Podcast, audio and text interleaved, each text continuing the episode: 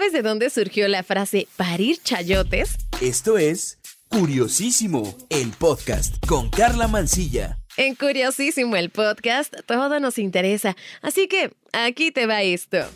El lenguaje mexicano es vasto y ha sido parte de la acumulación de las 88 mil palabras con las que decenas del país han puesto su granito de arena para conformar el idioma español. Uno de estos conceptos es chayote, el cual es aceptado por la Real Academia Española como un fruto proveniente de la chayotera pero el cual fue modificado para crear una de las frases más emblemáticas del país. Bueno, parir chayotes es una de las expresiones que se suelen ocupar en el país y está compuesta por dos palabras. La primera de ellas es un sinónimo de dar a luz, mientras que la segunda hace alusión a la fruta que antes de ser cultivado suele presentar espinas. Algunas personas creen que este fruto es una verdura, pero al tener semilla, tal como el aguacate, el tomate, el pimiento o la calabaza, tiene semillas en su interior, lo cual la convierte en un vegetal de este tipo. De tal manera, textualmente la expresión hace alusión a pasar por un parto en que se expulsan del cuerpo estas frutas con picos. Bueno, ¿qué significa?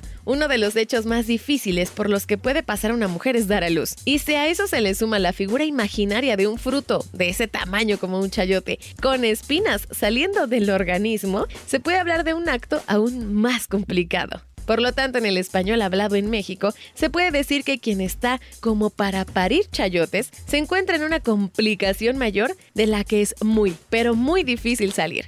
Hablando de chayotes, aquí te van varios datos que seguro no conocías. La palabra chayote proviene del náhuatl itzayotli, que significa calabaza espinosa, y México es el centro de origen y domesticación de esta hortaliza. El chayote fue cultivado extensamente en Mesoamérica por las civilizaciones maya y azteca, posteriormente dispersado por todo el mundo durante la colonización española. Aunque la ubicación de su origen no es precisa, su domesticación se ha situado en México y Centroamérica. Sus propiedades nutritivas y medicinales han convertido al chayote en una hortaliza de mucha demanda en nuestro país. Se cultiva en grandes cantidades, siendo la región Golfo Centro líder de la producción de la variedad cáscara lisa sin espinas. El chayote es un alimento con pocas calorías, sin colesterol ni grasas saturadas. Es además una excelente fuente de fibra dietética. También contiene altos niveles de potasio que ayudan a balancear los efectos del sodio, lo cual evita la hipertensión. El chayote es excelente fuente de vitamina C,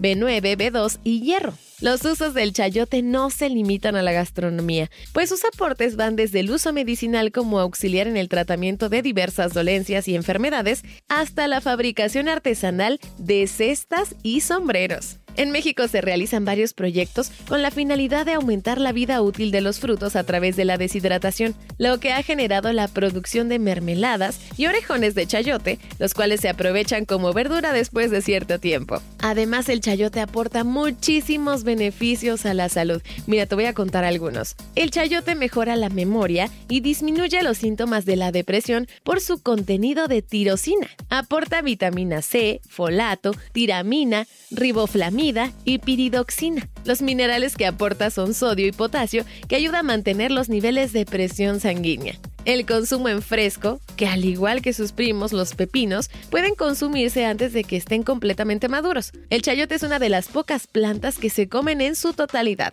Se pueden consumir crudos y pelados y se emplean en ensaladas. Con ello se puede preparar conservas agridulces y hasta dulces y la verdad es que a muchos nos encanta comerlos. De hecho, hace unos años estaba de visita en un pueblo de Veracruz que se llama Huatusco de Chicuellar. Allá, además de poder andar entre los chayotales, tuve la oportunidad de caminar por el centro de este municipio, productor de esta hortaliza, y me encontré con muchos puestos que vendían chayotes servidos y los preparan, hace cuenta como los elotes. Los venden cocidos, picados en cuadritos dentro de una bolsita de plástico y te los preparan justo como los elotes, con mayonesa, limón, chilito y queso y ¡ay, qué cosa! Te juro que son una delicia. Oye, ¿tú ya conocías todo esto?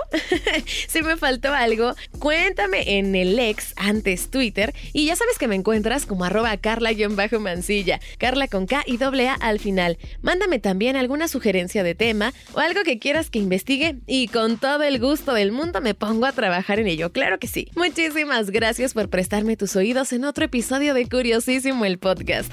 Aquí todo nos interesa. Yo soy Carla Mancilla. Cuídate, un beso. Adiós.